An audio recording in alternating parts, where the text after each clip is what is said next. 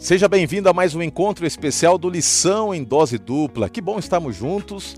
É sempre uma alegria. Semanalmente temos esse encontro separado para o estudo da Bíblia, estudo da lição da escola sabatina. Então, vamos juntos nesta jornada de conhecimento da palavra de Deus.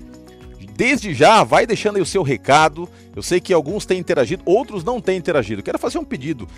Por favor, escreva aí, vai colocando suas impressões. Quanto mais comentários, mais engajamento e também se torna mais fácil a gente identificar quais são suas dúvidas e, quem sabe, preparar este momento especial de estudo de maneira personalizada para aquilo que você, como professor ou você, como aluno, tem, priorizando o conhecimento, priorizando as suas é, necessidades espirituais. Então, interaja conosco, escreva, participe e compartilhe a transmissão.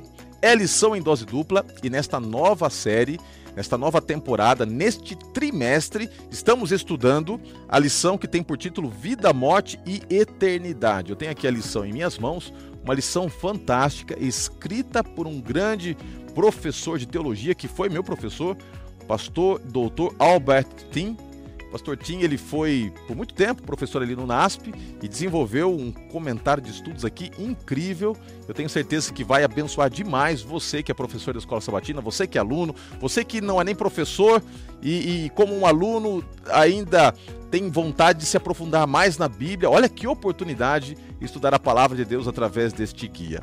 E se a lição em dose dupla, temos sempre a companhia de pessoas maravilhosas, pessoas que somam demais, que enriquecem o nosso encontro. Eu tenho a alegria de apresentar para vocês meu amigo Pastor Wilson. Que bom tê-lo aqui conosco. Eu acredito que muitos ainda não o conheçam, como eu cheguei aqui também, muitos não me conheciam, e através deste momento especial de estudo, a gente vai tendo a oportunidade de interagir, conhecer e ser conhecido. Que bom tê-lo aqui, pastorzão. Diga para mim de onde você é, onde você reina, né? Qual é o local do seu reinado, a esposa, falar um pouquinho sobre filhos. É muito bom tê-lo aqui conosco. De antemão, muito obrigado pela sua presença, uma pessoa que eu admiro demais, sem demagogia nenhuma, pela postura, pelo conhecimento. Eu tenho certeza que vai ser uma benção o nosso encontro hoje. Ô, pastor Roger, obrigado mesmo, né, pela oportunidade da gente estar aqui junto com vocês nessa nessa lição aqui que a gente vai expor daqui a pouco para as pessoas aqui, né? E eu quero é, me apresentar aqui dizendo eu sou a, ali do distrito de Mauá, aqui próximo aqui à Associação Paulista Sudeste, a cidade vizinha aqui, né, de São Bernardo, distrito de Mauá. Sou casado com a professora Renata, é professora ali no colégio de Mauá. E nós temos duas filhas, a Carol, que estuda no NASP, lá de Engenheiro Coelho, e a Milena, que estuda no colégio de Mauá. Elas, assim, a, a composição da nossa família e o nosso reino, como você disse, hoje nós reinamos em Mauá. É uma cidade muito gostosa. Para quem não conhece Mauá, fica o convite, viu? Para você, quando quiser conhecer Mauá, fica aqui na região da Grande São Paulo, bem pertinho da Associação Paulista Sudeste. E lá nós temos algumas igrejas, temos histórias, inclusive, falando em histórias, uma das histórias da carta missionária do trimestre passado foi sobre uma igreja ali em Mauá, envolvendo um irmão maravilhoso ali, um engajamento, testemunho de fidelidade a Deus, mesmo em meio a um contexto de adversidade, como Deus o abençoou. Estamos ali trabalhando na construção da igreja de Vila Vitória, né? Vai ser uma bênção ter logo logo uma igreja ali consolidada, mais uma na cidade de Mauá. Pastor Wilson, nós sempre começamos o nosso estudo aqui com uma oração pedindo a direção de Deus. Eu gostaria de pedir que você nos colocasse na presença do Senhor através dessa prece, tá bom? Ótimo, vamos orar sim. Você que está aí, se quiser fechar os seus olhos também para essa oração. Senhor nosso Deus e nosso Pai, nós estamos agora diante da Sua palavra e pedimos a iluminação do Espírito Santo do Senhor para que nos ajude a expor aqui aquilo que o Senhor tem falado ao nosso coração e que o Senhor possa, através desse conhecimento, contribuir com cada pessoa que assiste também, para que se aprofundem no conhecimento da Sua palavra e tenham um encontro real e verdadeiro contigo, Pai. Compreendam essa origem do pecado, mas também compreendam e aceitem que em Cristo há solução para o problema do pecado também. É o que nós te pedimos e agradecemos em nome de Jesus. Amém.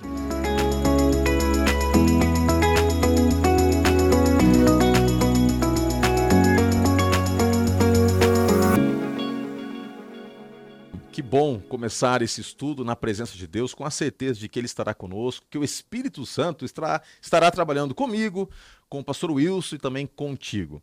É, um recadinho, tá? Que a gente sempre dá aqui. Você tem é, um, um jeito especial de acessar as principais ideias que serão discutidas aqui. É um resumo, uma síntese que é anexada é, aí na transmissão, isso mesmo, você pode ver no link de descrição do vídeo, tanto no YouTube quanto no Facebook, e assim clicando lá você terá acesso às principais ideias que serão aqui apresentadas.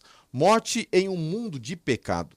Abra comigo no livro de Romanos, capítulo 5, tá bom? Romanos, capítulo 5, verso 12, diz assim: Portanto, assim como por um só homem entrou o pecado no mundo, e pelo pecado a morte, Assim também a morte passou a todos os homens, porque todos pecaram. Nós não temos como fugir da realidade, pastor Wilson, de que o pecado ele é uma realidade presente.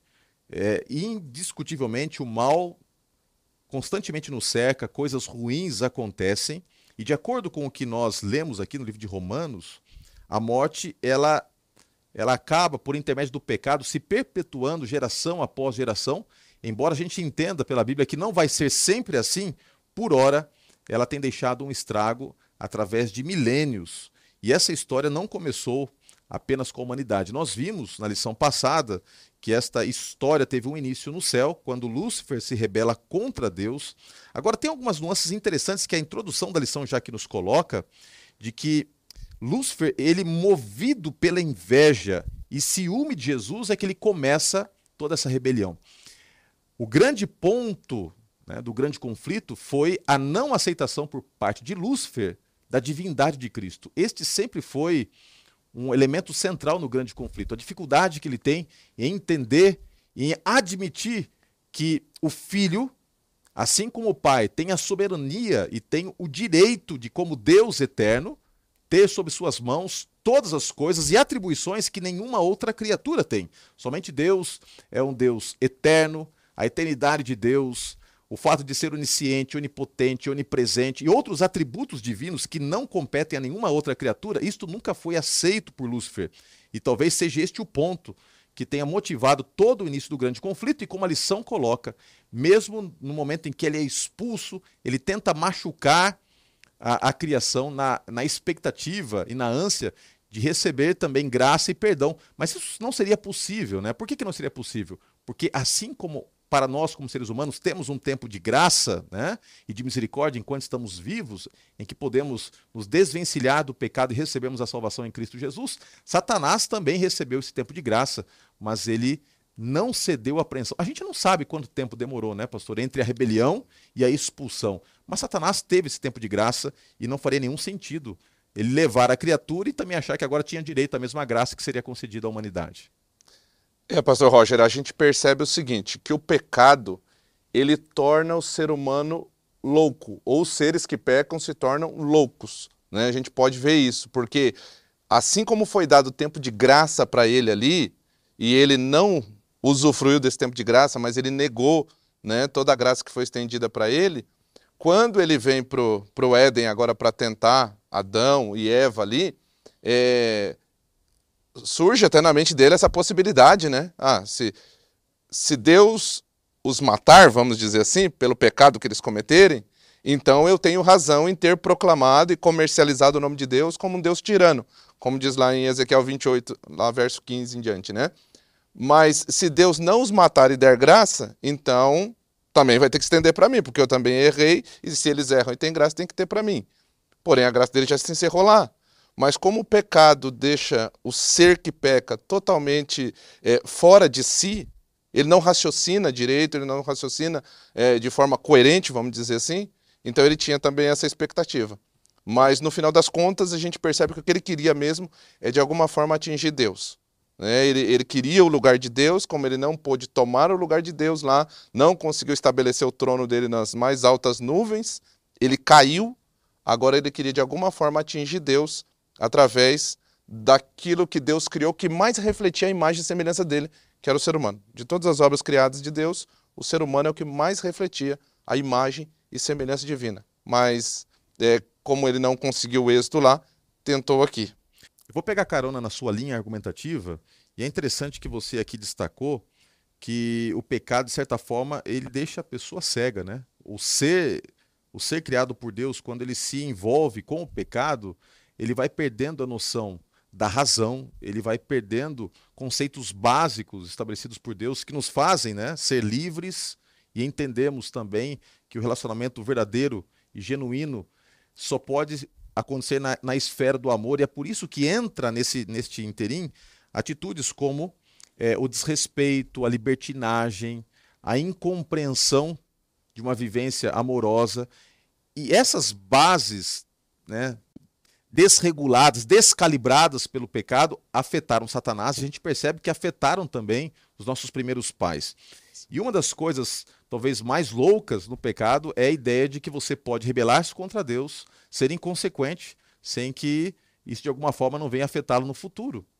Por isso que Adão e Eva, eles não entenderam que as restrições que foram impostas ao serem quebradas, elas cobrariam um alto preço. Satanás também não entendeu isso.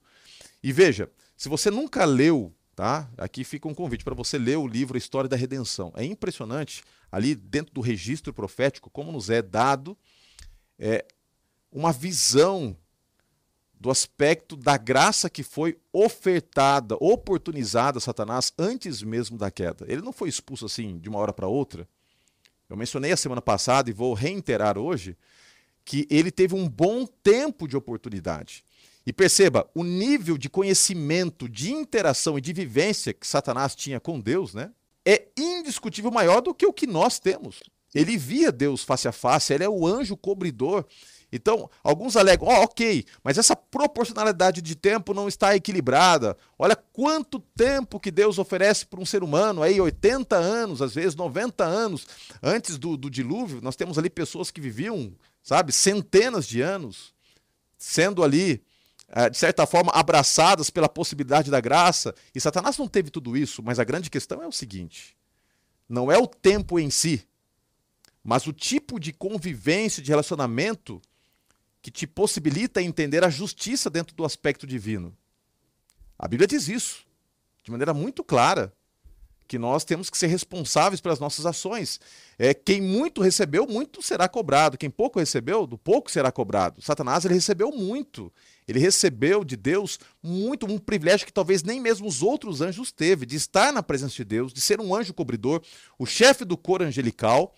E esse tempo que lhe foi oportunizado foi um tempo carregado de apelos divinos, de reuniões celestiais, de acordo com o relato profético. Ele foi endurecendo, endurecendo, endurecendo, e assim como Eva, ele não entendia as restrições divinas, ele não entendia que haveria limites, e obviamente as consequências viriam também.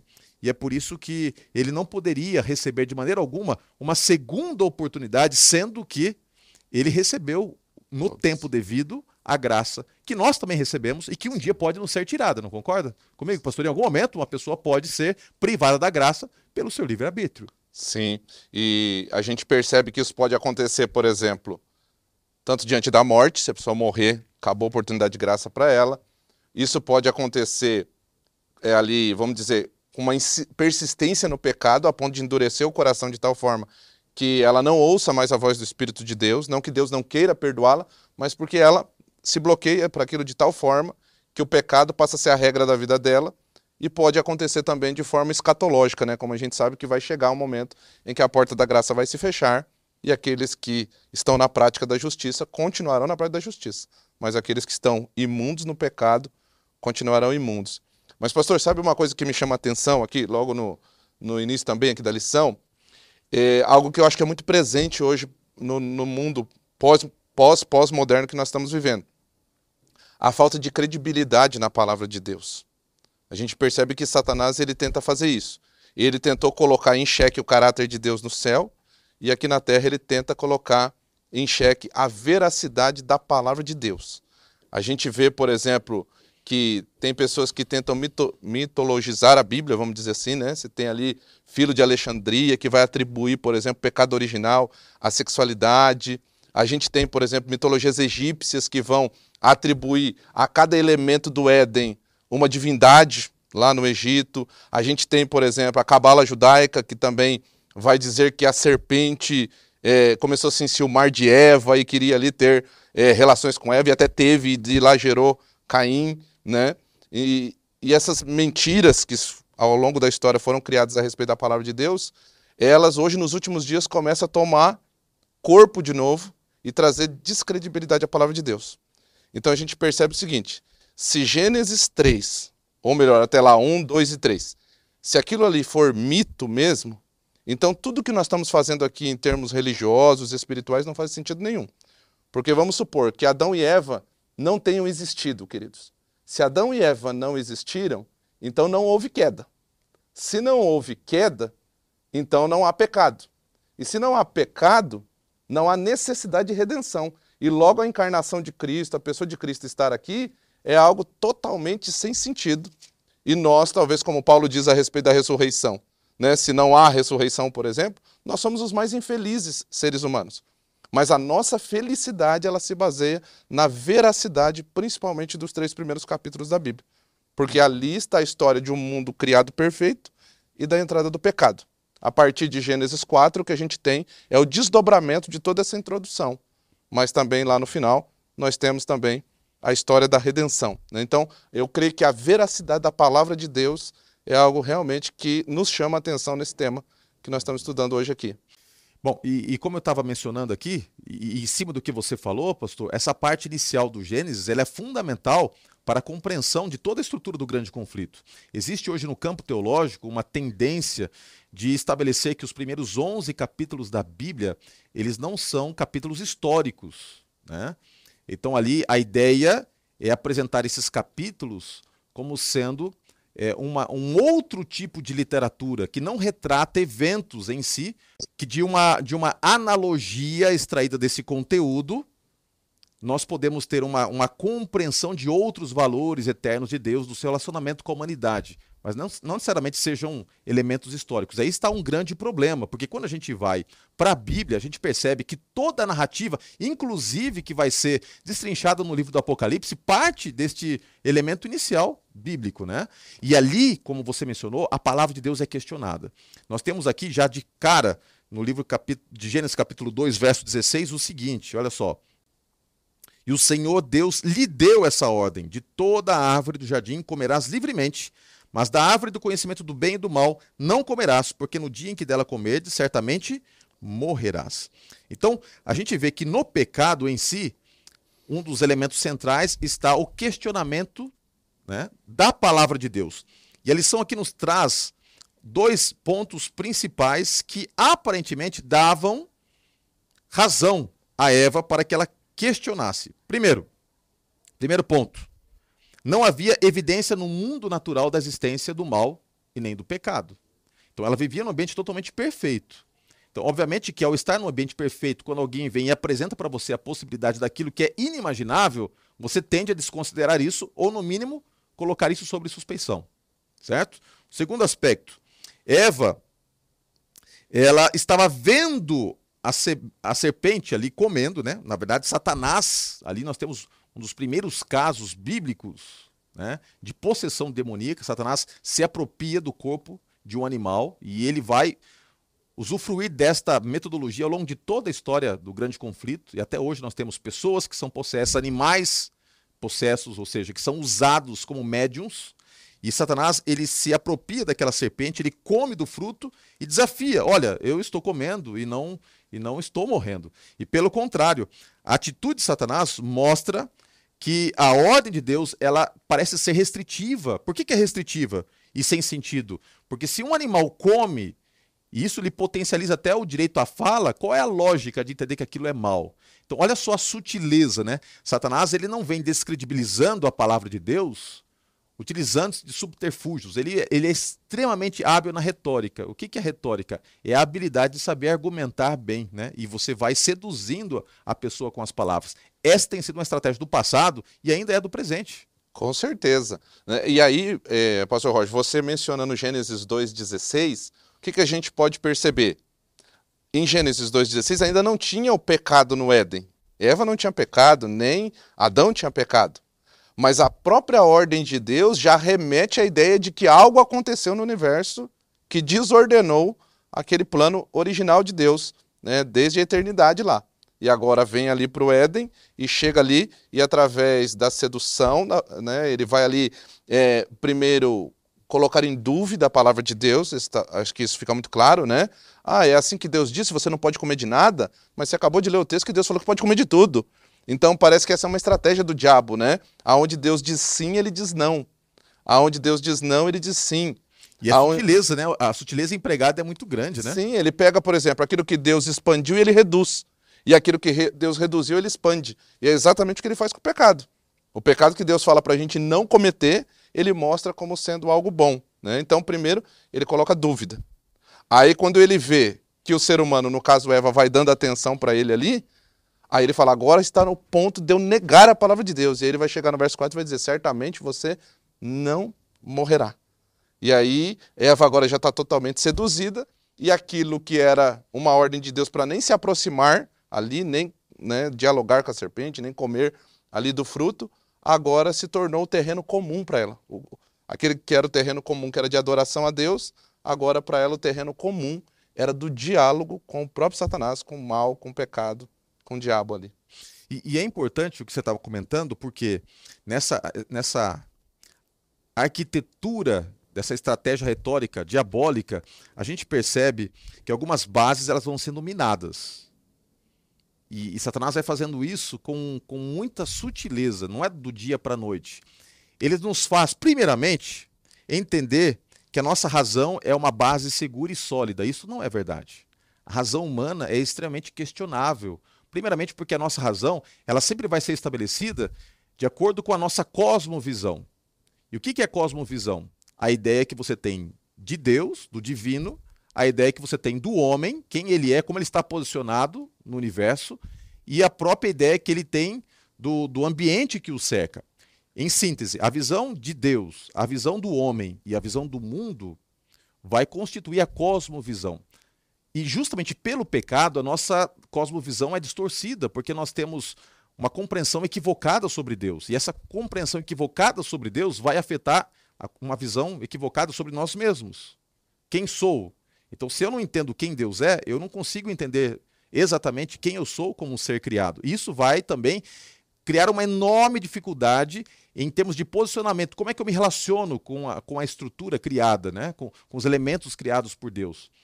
E é por isso que, quando nós queremos pautar a nossa vida pela razão, né? a lógica pura, que é a base do existencialismo, do humanismo, do iluminismo, que vem lá desde a Revolução Francesa, onde a Bíblia é descartada, a palavra do Senhor é descartada, e aquilo que eu acho, aquilo que eu penso, aquilo que a razão aponta se torna a base, isso é colocado como parâmetro central. Só que, e se esse parâmetro estiver carcomido, corroído, por ser frágil em si mesmo? Né? Segundo ponto, uma vez que ele trabalha nos nos, é, de certa forma, é, impulsionando a confiar na razão, ele, por outro lado, também faz com que a palavra de Deus, na mesma medida, pareça extremamente ilógica. Né? Não faz sentido. E tem coisas que Deus pede que nós façamos que aparentemente são ilógicas.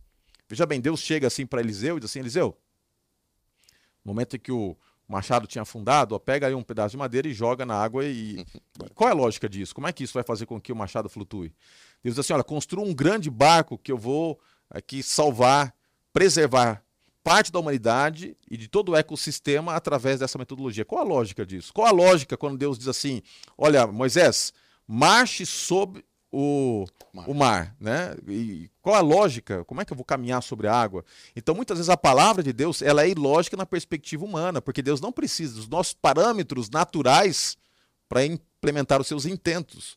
E tem uma terceira coisa que é colocada em xeque, é de que as coisas que não são erradas em si mesmas, muitas vezes são usadas como uma estratégia do inimigo para é, fisgar, né? Então Deus, você vê, por exemplo, que Deus, usando um exemplo aqui bem aleatório, mas Deus diz assim, olha, é, que nós devemos ser fiéis no tocante à observância do sábado.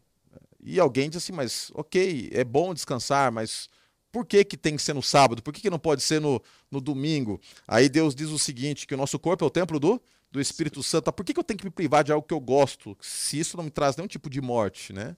Então você tem um, um senso muito curto de percepção da vida e do impacto da desobediência e coisas que aparentemente são boas e não são más em si mesmas, num contexto errado pode trazer morte, que é o caso do fruto. O fruto não é não é errado em si mesmo, você se alimentar não é errado, mas se alimentar daquela árvore, daquele fruto, aí seria mortal. Com certeza. E a gente percebe aqui, ó, por exemplo, em Gênesis capítulo 3, a partir do verso 6, que toda tentação, pastor, ela apresenta-se de forma bonita, agradável e promissora. A gente vê aqui, ó, por exemplo, Gênesis 3,6 diz assim: Vendo a mulher que a árvore era boa para se comer, agradável aos olhos e desejável para dar entendimento, tomou do fruto e comeu e deu ao marido e ele comeu. Mas aqui agora vai começar a desencadear as consequências do pecado. E as consequências do pecado, elas atingem exatamente a questão dos relacionamentos. Isso aqui é muito importante. A gente vê aqui os relacionamentos sendo atingidos. Primeiro, o relacionamento de, do homem, do ser humano, com Deus. Depois, o ser humano com ele mesmo. O ser humano com seu semelhante. O ser humano com o meio ambiente. Gênesis 3 está destacando tudo isso para a gente. A gente vê que o ser humano peca, se esconde de Deus. O ser humano peca, sente-se culpado. O ser humano peca, acusa o outro. O ser humano peca e cardos e espinhos começam a brotar do solo, o suor, a dor, agora vem como consequência, né? Então nunca compensa por mais lógica que pareça a proposta do diabo e ilógica a proposta de Deus, a gente precisa entender que Deus é maior do que nós. Ele conhece as coisas que nós não conhecemos. Ele sabe o fim desde o princípio. Por isso que, por mais que nós não consigamos ter todas as respostas, e às vezes principalmente os jovens, eles querem ter respostas para as coisas ali, por mais que a gente não tenha todas as respostas, o assim diz o Senhor ainda é mais seguro do que a proposta da serpente. Olha que, que interessante, né? O, o, o certo sempre é certo, por mais errado que pareça. E o errado sempre é errado, por mais certo que pareça. Existe algo de essencial naquilo que é certo, naquilo que é errado. E que, aquilo que estabelece o que é certo e o que é errado é a palavra de Deus. Tá entendendo? Olha só, quem vai determinar o que é certo e o que é errado na nossa vivência? E você pode colocar o que é certo e errado nas múltiplas esferas tanto nas esferas relacionais, conjugais, nas esferas paternais, nas esferas é, aí é, de cuidado com a natureza, de cuidado consigo mesmo, com o corpo, ou seja, na interação que nós temos com o ambiente que nos cerca, sempre haverá o certo e o errado. Mas quem determina isso? E algumas pessoas questionam assim, pastor, mas dá, por que, que é certo? Por que, que é errado? Não sou eu que determino isso. Quem determina isso é a palavra de Deus. Mas esse pai amoroso, quando diz algo, na sua infinita sabedoria e conhecimento, ele antecipa coisas que muitas vezes a nossa limitação não permite né, contemplar. Então, vale a pena, primeiramente, confiar no assim diz o Senhor. E tem um outro ponto. Você abordou também a questão de que o pecado, em última, em última instância, sempre vai destruir a questão dos relacionamentos. E é verdade, sendo bem prático. Quantos, você que é professor, que acompanha seus alunos de perto, talvez já tenha vivenciado essa situação de ver alguém sofrendo com relacionamentos destruídos, porque talvez a pessoa não calculou bem o estrago que o pecado traria. Né? Eu lembro de uma situação de conversar com uma, uma jovem que aventurou-se né, num, numa proposta de uma relação extraconjugal, a dor que isso trouxe para o seu esposo, para os seus filhos, e acima de tudo, a tragédia de olhar para os fatos, os, de, os desdobramentos e perceber que era uma situação irreparável, não tinha como consertar, como você pegar uma, uma almofada de pena e abrir numa montanha, né? Onde o vento está batendo, como é que você vai recolher tudo? Você pode recolher uma ou outra pena, não tem como recolher todas as penas. As consequências, elas nunca podem ser calculadas. As escolhas estão sobre a nossa possibilidade de, de, de, de ação, certo? Eu posso escolher sim ou não, mas as consequências não. E é por isso que, quando a gente olha para a estratégia do diabo, ele vai sempre fazer com que a gente minimize as escolhas, entendendo que isso não gerará consequências e tenta minimizar as consequências, dando a ideia de que elas são administráveis. Isso não é verdade. Mas como é que ele faz isso? Fazendo com que o pecado seja atraente. E a lição coloca aqui três pontos. Mais uma vez, eu gosto muito do pastor Tim, doutor Tim, porque ele vai usando muita lógica aqui de, de construção argumentativa. Primeiro, do ponto de vista dietético, não faria nenhum sentido colocar qualquer questionamento sobre comer um fruto. A gente não sabe que fruto era esse. Alguns dizendo assim, não, que era maçã. Não, a gente não sabe que fruto era esse. Mas devia ser um fruto delicioso. É, porque a, a, a, Bíblia diz, usa a expressão, se você for aqui para Gênesis capítulo 3, verso 6, vendo a mulher que a árvore era boa para se comer. Então devia ter um sabor maravilhoso. Era agradável aos olhos. Deveria ser um, um fruto que se destacava pela beleza. E mais do que isso, desejável, aquele tipo de fruta que se torna desejável. Ela tomou e comeu. Então, um ponto de vista dietético não fazia nenhum sentido. E para nós, quase que está se tornando uma tentação aí para o supermercado, né? Que com o preço das frutas, você olha para. Por exemplo, eu amo pera, mas eu olho ali as peras, eu amo né, morango. Não dá mais para comprar, né? Com, com essa situação aí de alta de preços, é uma coisa assim absurda. Mas vamos lá, descontraindo um pouquinho, voltando aqui para o outro aspecto. Do ponto de vista estético, né? Porque era agradável. E do ponto de vista lógico, era desejável. Então ele usa a parte estética, o pecado sempre parece mais bonito do que ele é, ele sempre parece mais interessante do que ele é, e sempre traz esse senso de alucinação. Parece que quanto a pessoa não comete, ela não sossega. E a gente percebe, pastor, quando João vai escrever a primeira carta dele, no capítulo 2, ele vai exatamente trazer à tona ou classificar de maneira mais teológica o que está acontecendo aqui. Ele vai usar termos como concupiscência da carne, concupiscência dos olhos, soberba da vida. É o que está presente aqui. Então não era meramente um fruto que estava sendo comido ali. Ali estava tendo uma atitude de total independência de Deus. Uma atitude humanista diabólica e humanista, onde o homem passa a ser, o ser humano passa a ser o centro de todas as coisas, uma, uma atitude hedonista, agora onde o prazer vai predominar, entendeu? Então, é a concupiscência dos olhos, é o desejo da carne, é a possibilidade de ter regalias na vida, né? É, afinal de contas, a árvore vai dar entendimento, não é isso que é a proposta da, da serpente? Você vai ser como Deus, conhecedor do bem e do mal. Ora, Deus não conhecia o mal por prática. Deus conhece o mal porque ele é onisciente e sabe todas as coisas, mas ele não praticava o mal. Agora Eva passa a ter uma experiência na, na ideia de ser como Deus, só que ela passa a experimentar o pecado na prática. E agora o resultado do pecado na prática na vida dela é algo trágico. Eu fico imaginando posteriormente, quando eles estão agora fora do Éden, e ela tem que lidar com Caim, ela tem que lidar com Abel, ela tem que contar para os filhos o que aconteceu ali. Entende? E ela, ela vai começar a ver na vida dos próprios filhos a consequência dos seus pecados ali. E acho que nesse momento ela deve olhar para trás e dizer assim: por que, que eu fui tocar naquele fruto? Por que, que eu fui comer aquele fruto e dar ouvido para a serpente? Então, você que está aí nos assistindo e que de repente está aí sob a tentação, a pressão da tentação sobre você, olhe para a experiência de Eva, olhe para a experiência de Adão e siga o conselho do apóstolo Paulo, do, aliás, do apóstolo Pedro, que diz: resista ao diabo, porque se você resistir, ele vai fugir de você.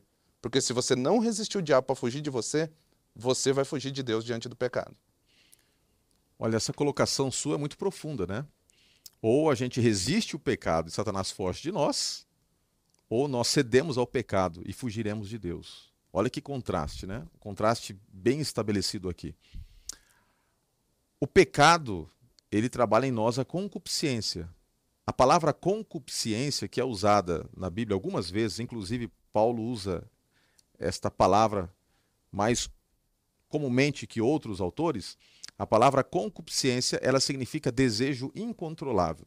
Depois que a humanidade cedeu ao pecado, nós temos o desejo incontrolável do pecado em nós, que aflora em múltiplas, múltiplas vertentes. Né? Tem pessoas que têm o desejo incontrolável por bebidas alcoólicas, tem pessoas que têm desejo incontrolável por pornografia, tem pessoas que têm um desejo incontrolável de falar mal dos outros, tem pessoas que têm um desejo incontrolável de trocar a verdade por mentira.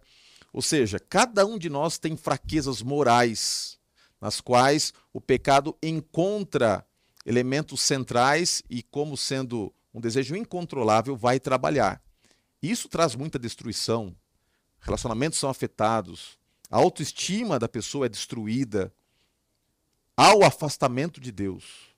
E, em última instância, a Bíblia diz em Romanos 6, 23 que o salário do pecado é a morte. Eu queria conversar contigo, é, pastor, Wilson, sobre a questão desta consequência final do pecado.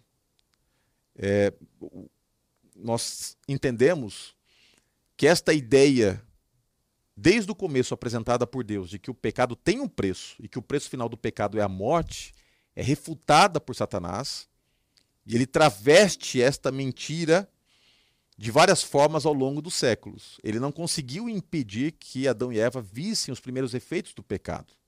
A Bíblia e a própria lição da escola sabatina e escritos de Ellen White nesse sentido mostram que quando Adão e Eva se depararam com o pecado, isso trouxe um estrago tremendo na, na estrutura relacional do ser humano. Primeiramente, porque a morte acontece lá nos seus primórdios, dentro de uma, de uma vertente familiar. Um irmão matou o outro. Mas não foi isso apenas que machucou o coração de Adão. O simples fato de uma folha que caía da árvore já era algo assim assustador para aquele casal que não conhecia isso. Ver os animais morrendo, as plantas morrendo, os seres humanos morrendo, os seus filhos morrendo. Fico imaginando a dor de Adão e Eva ao verem netos morrendo. Eles viveram muito tempo para visualizar as consequências do pecado. Isso gerou um estrago profundo. Só que, como Satanás é astuto e perspicaz, ele não pode evitar o fato de que a gente se depare constantemente com a morte física. Então ele coloca a morte numa outra estrutura de compreensão, num outro patamar de análise. Ele diz o seguinte: olha, a morte é física, mas ela não é plena, porque na morte, na verdade, como ela não existe, apenas há um rito de passagem para uma outra esfera existencial. A gente percebe isso na, na estrutura grega, né?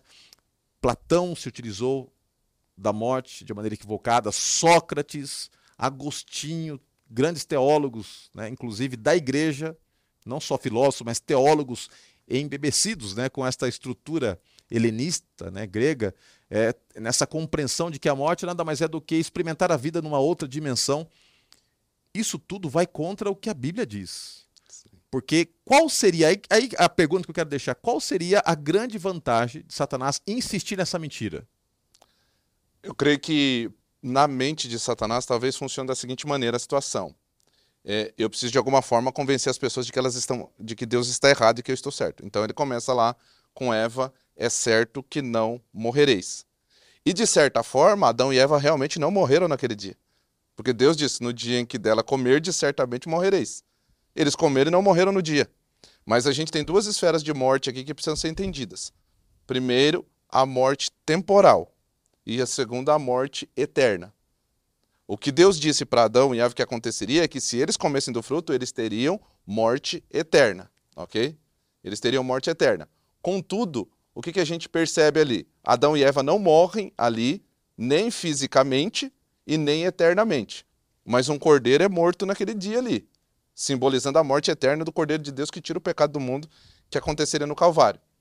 Só que hoje ele veio com essa filosofia essa filosofia da morte, ela tomou conta, igual você falou, da, através da filosofia egípcia, filosofia grega, vem essa ideia de dicotomia do ser humano, que o ser humano é compartimentado, é corpo, alma, espírito. A alma é uma partícula divina, é a parte boa, eterna, etérea, imortal, enquanto o corpo é mortal.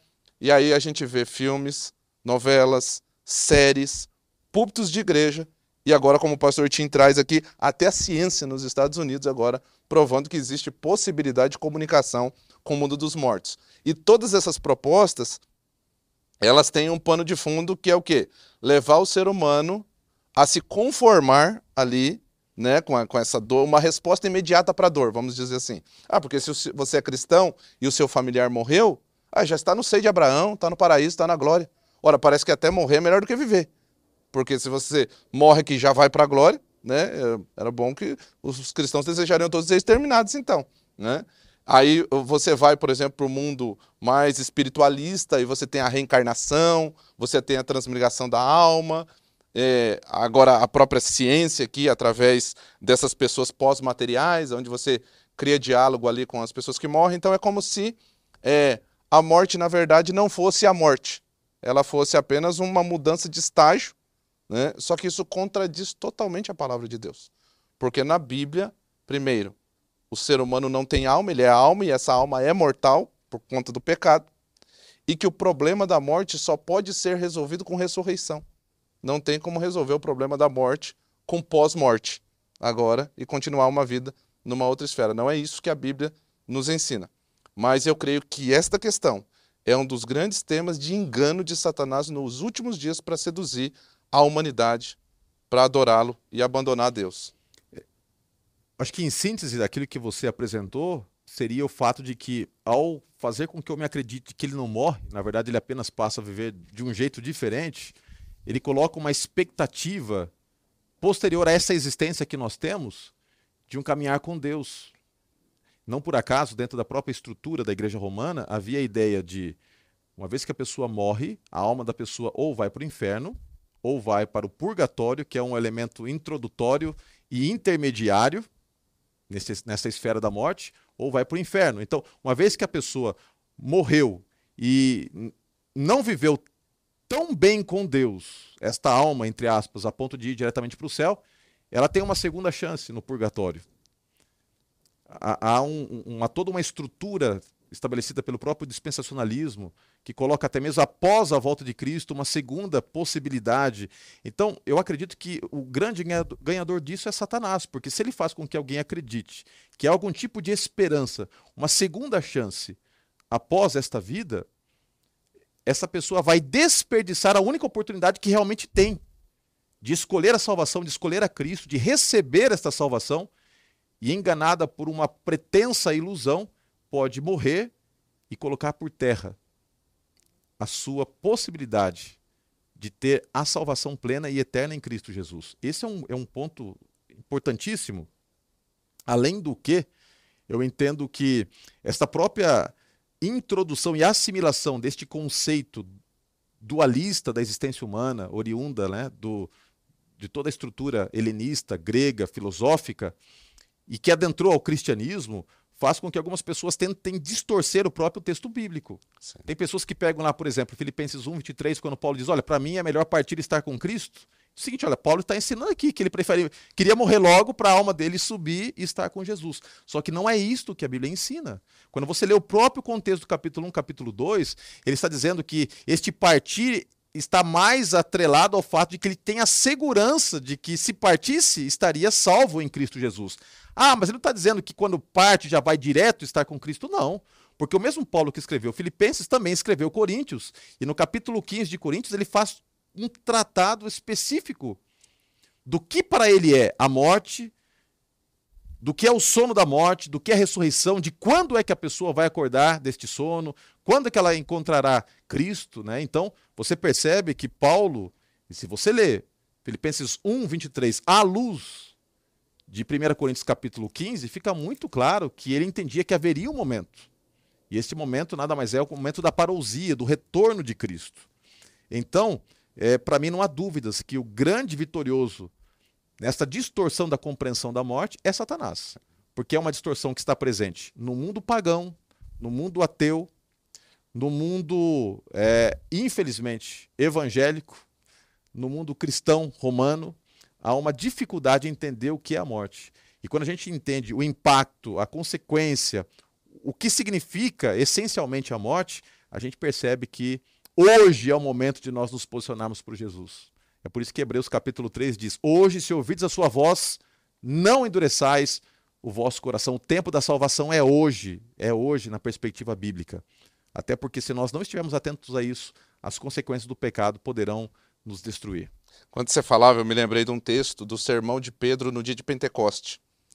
É, ele diz o seguinte sobre Davi é, Atos capítulo 2, verso 29, ele diz assim: Irmãos, seja permitido dizer-vos claramente a respeito do patriarca Davi, que ele morreu e foi sepultado, e o seu túmulo permanece entre nós até hoje. E quando vai no verso 34, ele diz assim: Porque Davi não subiu aos céus. E aqui é um testemunho claro da Bíblia de que quando a pessoa morre, ela permanece na sepultura. Ela deixa de existir temporariamente até o dia da ressurreição. Legal, que bom que você está conosco participando. Que gostoso é estudar a Bíblia, né? Nós estamos já chegando na parte final do Lição em Dose Dupla. E que tema incrível, que tema fantástico. Como está sendo gostoso aqui conversar com o pastor Wilson. Com certeza, conversar também contigo, mesmo à distância. Vai escrevendo aí, colocando as suas impressões. Diga de onde você está escrevendo, de onde você está assistindo. E nesta parte final, nós vamos analisar aqui as consequências do pecado. Agora, de maneira mais específica, a gente sabe que a última consequência é a morte, mas o guia de estudos diz que a queda de Adão e Eva deixaram consequências trágicas em quatro esferas. Primeiro, de uma esfera teológica, nós somos acometidos da teofobia, né? o medo de Deus. A reação inicial do pecado foi fazer com que Adão e Eva fugissem de Deus. E a gente percebe isso no nosso ambiente de convivência, ainda hoje. As pessoas são convidadas a participarem de shows, de eventos, de, de, de prazeres mundanos, as pessoas se sentem atraídas. Mas, por outro lado, muitas pessoas têm medo de Deus, não gostam de falar de Deus, não gostam de pensar sobre Deus, não gostam de ouvir a voz de Deus. A teofobia se tornou algo inerente na natureza humana. Segundo aspecto, dentro de uma avaliação psicossocial, nós vivemos agora uma crise relacional, porque assim que eles fogem de Deus e são confrontados, começam a se acusar. E Adão diz assim: Olha, Senhor, a culpa não é minha, foi a mulher que o Senhor me deu. E essa desavença familiar primordial, ela se estende até os nossos dias. A gente percebe ainda hoje muitas desavenças proporcionadas pelo pecado nesta ruptura dos relacionamentos. Um terceiro aspecto é o aspecto físico, porque o pecado impreterivelmente afetou a nossa estrutura. Nós envelhecemos, nós sentimos dor, nós temos que conviver com doenças. Lá no contexto original do capítulo 3, quando Deus ele vai lançar a maldição sobre o pecado e apresentar as consequências, ele diz o seguinte: olha, Eva, agora você vai sentir dor quando você for dar a luz. Ou seja, vocês mulheres passarão pela dor. Vocês homens terão que suar, demandando aqui sacrifício, sofrimento existencial que nós sentimos na pele. Vocês, por fim, vão morrer, porque tu és pó e ao pó tornarás. Então, o corpo humano, a estrutura física é afetada. Do ponto de vista também ecológico, nós temos ali uma consequência muito visível. A natureza foi desfigurada. Embora o mundo apresente cenários paradisíacos que nos tiram realmente a respiração de tão belos, eu tendo aqui a pensar de que a, natureza que nós conhecemos é extremamente desfigurado, uma pálida imagem do que foi o mundo no momento em que ele saiu das, das mãos de Deus, né? criado pelo poder da palavra do Senhor. Tudo isso nos faz ver que o pecado não compensa. Eu apresentei tudo isso, é, pastor, porque quando a gente olha porque o pecado faz no que diz respeito ao nosso relacionamento com Deus, o nosso relacionamento com o próximo, na esfera vertical, a esfera horizontal, o que ele faz conosco mesmo, na parte física, e também com o próprio meio ambiente que nos tornou hostil, com a lógica do pecado, mas mesmo assim ele é desejável. É uma coisa doida, né? É este, este, este paralexo, esse antagonismo, algo que é tão repulsivo, né? Porque de certa forma a lição coloca, né? De que nós temos repulsa pela ideia do pecado, mas ao mesmo tempo nos, nos tornamos atraídos a ele. É, é muito é, complexo como é que acontece um negócio desse. É como se uma uma fosse dado corda dentro de nós lá no dia no primeiro lá no pecado original para todo ser humano e agora aquilo que é tão repugnante ao mesmo tempo é tão desejável, né? A gente percebe o seguinte lá, quando a gente olha para Isaías, por exemplo, capítulo 1, versículo 5, quando ele diz que nós estamos contaminados pelo pecado é, da planta do pé até a cabeça, a gente percebe que o pecado ele é endêmico, ele está em algum lugar, no caso em nós. E, ele é epidêmico, porque ele está além de nós, mas ele é pandêmico, porque ele, ele alcança o mundo inteiro. Não há um justo sequer. Todos foram contaminados pelo pecado. E até o final da história, pastor, eu acredito que o pecado ele vai sempre se parecer dessa forma. Como próspero, agradável, bonito, algo belo, promissor, mas ainda assim, por mais antiquada que possa parecer a palavra de Deus, eu creio que para nós ela ainda é a nossa única fonte de segurança, queridos. É a nossa permanência no claro, assim diz o Senhor. A gente vê que Satanás usou a Bíblia para tentar Eva, usou a Bíblia para tentar Jesus, mas sempre distorcendo a palavra de Deus. E como nós vimos aqui, o tema da morte é um dos grandes temas da distorção. Ali também, hoje no mundo teológico, vamos dizer assim. Mas graças a Deus que o Gênesis 3 não termina somente com morte, né? Mas ele termina com uma mensagem de esperança para nós em Cristo também. E é esta mensagem de esperança que eu gostaria de deixar para você, que é professor, e eu acredito que este cenário final que nós vamos apresentar tem que ser elevado acima de toda a realidade do pecado. Nós falamos muito sobre o pecado, o pecado que nasce no coração de Lúcifer, que se espalha aqui na terra, que traz morte e destruição, mas que coisa linda é saber que, ao mesmo tempo que a Bíblia descreve a origem do pecado, ela apresenta a solução. E se o pecado ele se tornou uma realidade pela atitude humana, Deus, por sua palavra, apresentou a provisão de salvação, que é apresentada como proto-evangelho, ou seja, o evangelho na sua forma mais primitiva, mais inicial, que se encontra ali no livro de Gênesis, capítulo 3, verso 15, que diz o seguinte: Porém, inimizade entre ti e a mulher, entre a tua descendência e o seu descendente, este te ferirá a cabeça e tu lhe ferirás o calcanhar. Olha que coisa linda. Deus não deixou Adão e Eva desamparados. Deus não nos abandonou para essa realidade fria de sofrimento, de dor, de morte momento em que nós somos infectados por essa ação pandêmica do pecado, Deus se manifesta. E naquela conversa de confrontação, quando Adão, Eva e Satanás são chamados para uma conversa, antes mesmo de apresentar as consequências do pecado para Adão e para Eva, Deus tem uma conversa com Satanás. E a conversa é direta.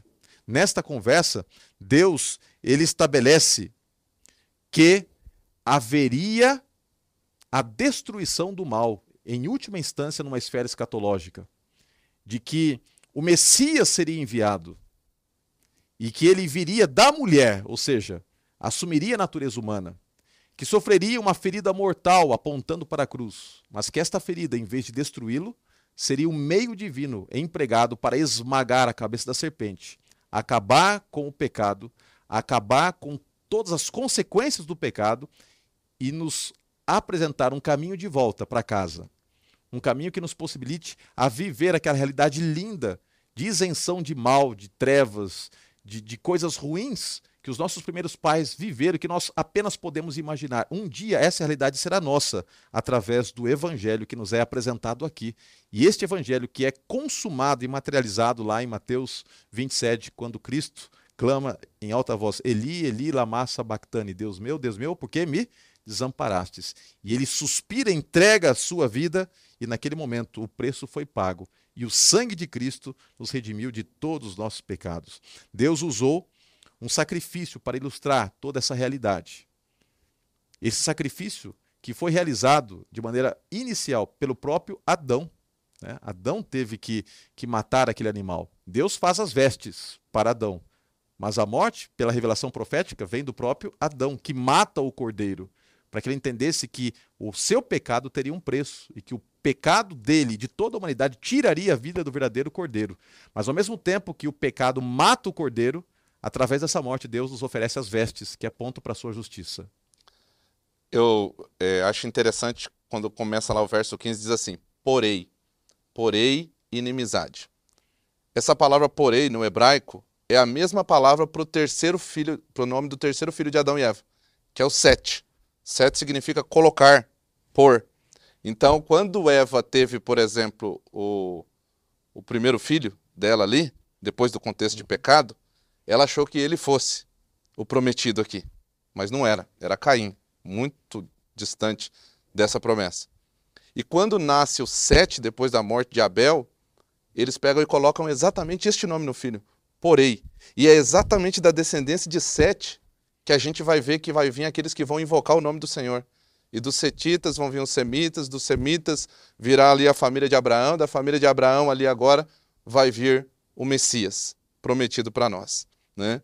Então a gente percebe o seguinte, pastor, depois de uma narrativa aqui de Gênesis 3 tão trágica, depois de um mundo perfeito, uma narrativa trágica, a gente termina com uma mensagem de esperança tremenda.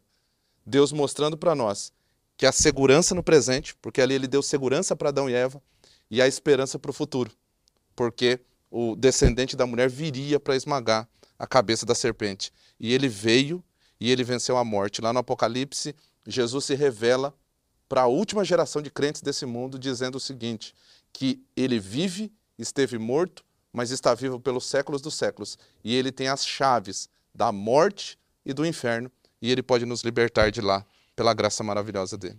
Que coisa linda, foi bom demais estudarmos juntos. Eu espero que esta mensagem de esperança esteja para sempre cravada no seu coração e que Deus te use de maneira poderosa para compartilhar isso. Se você é aluno da Escola Sabatina, com os teus amigos na igreja, os teus amigos aí no seu convívio social fora da igreja, você que é professor, na sua ministração agora, ao transmitir o conteúdo da lição, você que é diretor, de uma maneira mais ampla, podendo mobilizar a igreja através da escola sabatina para exaltar a cruz de Cristo e esta mensagem essencial do Evangelho.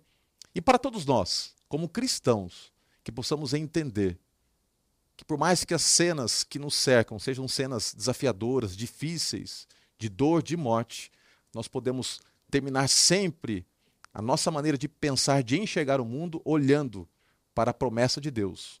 O Cordeiro viria, o Messias conosco estaria, o pecado que tanto nos machuca será um dia, por fim, completamente eliminado. E desta esperança nós vamos aprender mais nos próximos estudos.